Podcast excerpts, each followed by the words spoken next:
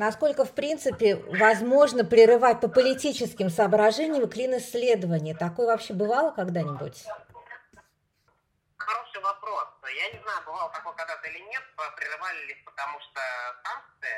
Угу. А, я не могу ответить на этот вопрос. С статистической точки зрения, это, конечно же, неэтично. Об этом, а, об этом, в общем, по-моему, я то ли хотел даже написать как-то пост, то ли, то ли написал, но я для себя это разбирал. Нет, это не этично. А почему вообще вопрос возникает, этично или нет? А что, была бы ситуация, в которой это могло быть этично? А, в общем, ну, во-первых, клинцеды в любом случае прерываются, не идут вечно, да, то есть э, у компании есть, э, во-первых, э, ну, то есть у компании есть определенное количество центов, которые они набирают, после этого они их прерывают, mm-hmm. потому что это клин исследование. Вот больше того, они иногда прерывают, прерывают их преждевременно, потому что, например, не видит больше смысла их проводить. Да? Mm-hmm. Вот. Э, но чтобы они их прерывали, чтобы они... Тут проблема не в прерывании клиносследования, тут проблема в выводе пациентов э, из клиносследования. То есть можешь по-разному прерывать клиносследование. Если ты его прерываешь, говоришь, что больше много пациентов убираем. А здесь и так сделали 80 плюс минус все. Да. Что как бы компания имеет право. Потому что они на самом деле цель компании не лечить людей в данной ситуации, а проводить медицинский эксперимент. Это разные цели. Вот, соответственно, они э, прием, ну, то есть, как бы тут на самом деле этично не просто сейчас лечение предстоит получать, то самое, вот это важно понимать, это очень важное отличие. А, не этично, потому что люди, когда коммитились на участие в клиент-исследовании, да, они с своей стороны эм, подписывались под тем, что они принимают цели исследования. Цель исследования – это понять, работает ли лекарство uh-huh. а, в такой популяции больных. И поскольку эта цель, а, да, и они, соответственно, эта цель должна быть достигнута как можно скорее, да? Да. Вот, соответственно, поскольку эта цель после их вывода из клин-исследования, то есть, то есть получается, они закоммитились они согласились в нем участвовать, чтобы цель была достигнута, а их на, на Е.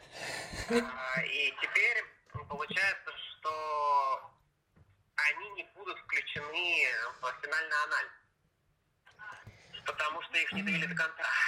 То есть то, зачем они на это согласились, ну, это, это, это вообще, конечно, книжная история, то, что зачем они соглашались, и то, зачем это реально делать, это совершенно разные вещи. То есть люди хотят это наши люди, да? Да. Мы понимаем, наши неосознанные люди хотят это, чтобы получить новые лекарства, а на самом деле по по книжке. Они хотят это для того, чтобы получить результаты исследований.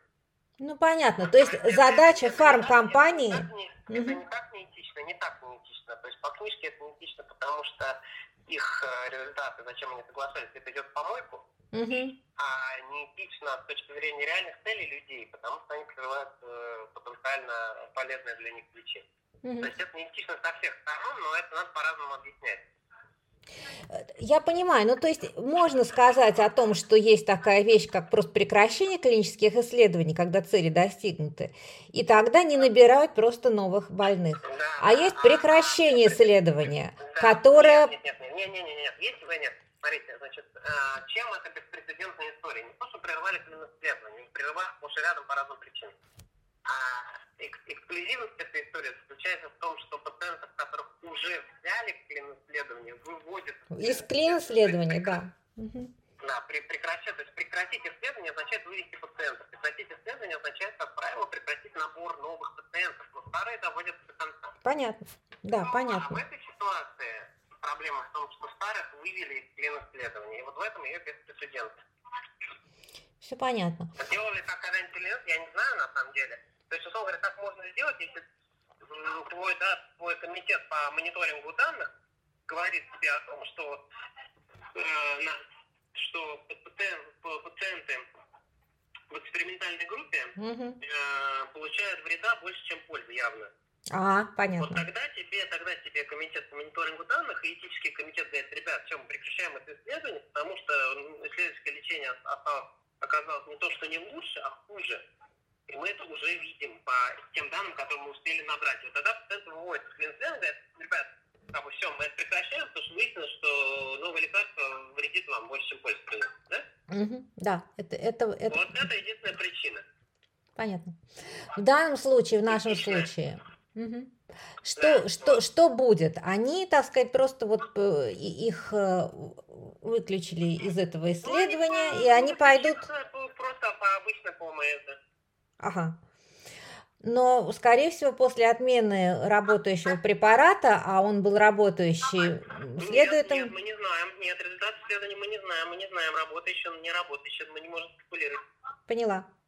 А, но в любом случае тестировался незарегистрированный препарат, а его заменит каким-то зарегистрированным, который существует на рынке и который можно получить по ОМС. Так точно. Мгм.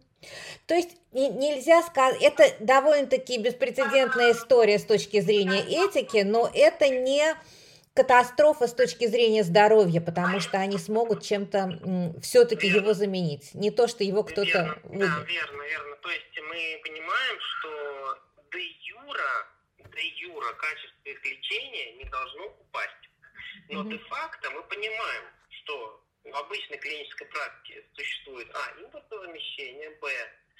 э, условия, в которых получают лечение пациенты в реальной жизни, конечно, лучше в рамках клин-исследований, потому Мгм, что там четко соблюдается протокол ВМС, лечится Господь нам же положит мгм. да, и так далее, и так далее. То есть де-факто, то есть де юра не ухудшает, но де-факто, конечно же, ухудшит. Поняла.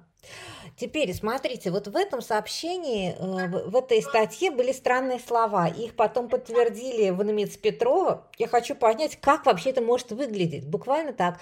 В НМИЦ онкологии именно на Петрова подтвердили, что получили от компании инструкции уничтожить все предназначенные для КАИ препараты. Что это означает?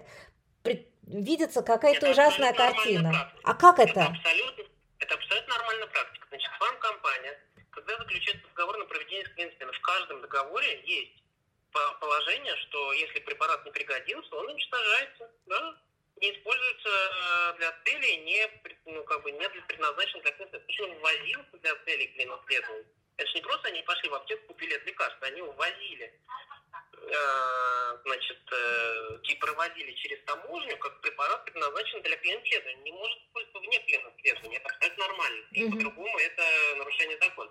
То есть это прописано, и вот эти ампулы или что там, оно берется и бросается в огонь камина, правильно? Ну да, там топчется, выливается, акт составляется о том, что они уничтожили. И это абсолютно нормальная практика. Нельзя тут э, блеймить эти компании за то, что они эти инструкции выписали, они действуют абсолютно в рамках а Мгм, по данной ситуации, абсолютно в рамках э, законодательного поля. Понятно.